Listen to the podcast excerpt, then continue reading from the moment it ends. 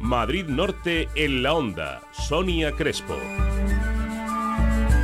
Una 41 minutos. Oye, con esta música me imagino yo allí por el Parque Nacional Sierra de Guadarrama con mi cestita recolectando los maravillosos productos que se pueden encontrar en el campo, ¿verdad? Muchas veces pues tenemos en la cabeza algunos pues productos como decía yo al principio, setas en el Parque Nacional Sierra de Guadarrama, incluso algún tipo de espárrago, bueno, muchas cosas que habría, daría para un programa entero, pero ¿se habían planteado que se pueden recolectar legumbres?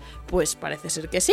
Eso es lo que nos van a explicar este fin de semana desde el Centro de Visitantes La Pedriza. Para hablarnos de este tema tenemos a otro teléfono a María Villamayor, que es coordinadora del programa educativo del Centro La Pedriza. María Villamayor, ¿qué tal? Muy buenas tardes. Hola, buenas tardes. Ya me veo yo, ¿eh? es que nos han puesto la musiquita ideal para ir por el campo recolectando. Decía, conocemos muchas cosas que se pueden recolectar. Ponía el ejemplo de las setas, por ejemplo, pero yo nunca me había planteado recolectar legumbres en el Parque Nacional. ¿Existen?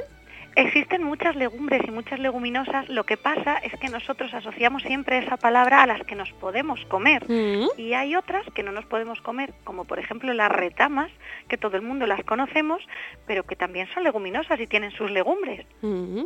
O sea, Entonces, que no serían comestibles, que nadie se No, a la no calle a por las retamas, por favor. No, no, no, lógicamente han tenido otros usos a lo largo de la historia del hombre, pero eh, esas no son comestibles. Otras Ujú. que sí son comestibles, lo que pasa es que no se pueden recolectar, porque hay que plantar y hay que cuidarlas más, pues las que todos conocemos, garbanzos y judías, lo que seguramente la gente no sabe es que el Valle del Lozoya tiene muchísimas especies autóctonas del legumbre que, bueno, eh, se pueden adquirir en algunas de las tiendas de rascafría, por ejemplo. O sea, que tenemos buen ambiente, buena tierra, buen lugar para, para eh, sembrar legumbre, digamos, ¿no? Efectivamente, lo que pasa es que nos puede parecer que bueno que la sierra es un sitio más duro para cierto tipo de plantas. Bueno, pues hay legumbres que no, que necesitan justo el frío que hace aquí. Ujú.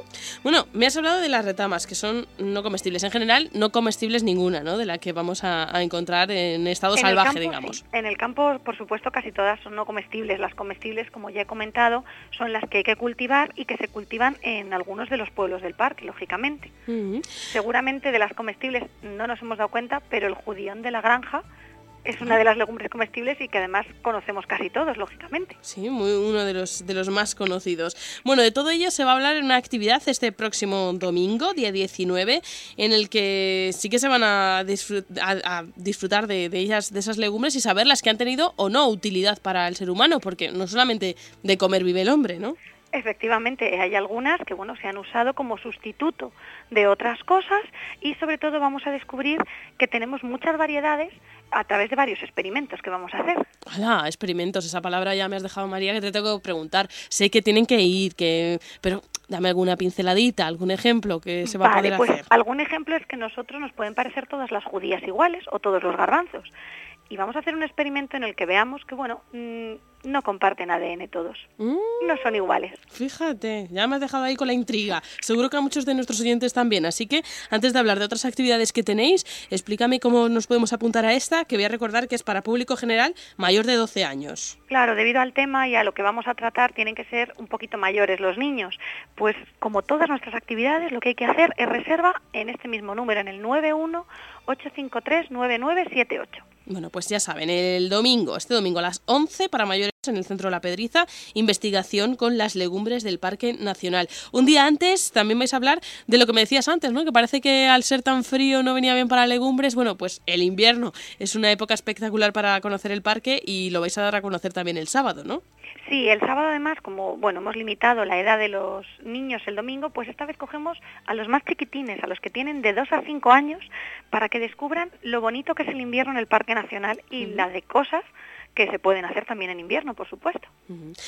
Está muy bien, es que con un entorno como el parque da relajación, da ganas de reflexionar y de escribir. Creo que tenéis un certamen de narrativa abierto. Efectivamente, tienes razón. Es el primer certamen de narrativa del Parque Nacional y eh, ya están abierta el plazo de entrega y si la gente quiere puede consultar las bases en la página del Parque Nacional. Hay para infantil, juvenil y senior. Tenemos para todas las categorías. Así que el que no quiere escribir es porque no se anima. Eso, eso. Así que ya lo saben. Vamos a poder disfrutar del Parque Nacional conociendo más algunos aspectos, como por ejemplo esas legumbres que podemos encontrar. Eso sí, que nadie se vaya a comer las retamas, que lo avisamos en, eh, en ese parque y que lo vamos a descubrir gracias a las actividades del centro La Pedriza. Ya saben, si quieren apuntarse a alguna de ellas, en el 91 853 99 78. 91 853 99 78. María Villamayor, coordinadora del programa educativo del Centro de Visitantes La Pedriza. Gracias por habernos atendido y habernos descubierto algunas curiosidades. Siempre nos sorprende el Parque Nacional. Muchas gracias a vosotros por llamarnos. Un saludo y hasta pronto. Hasta pronto.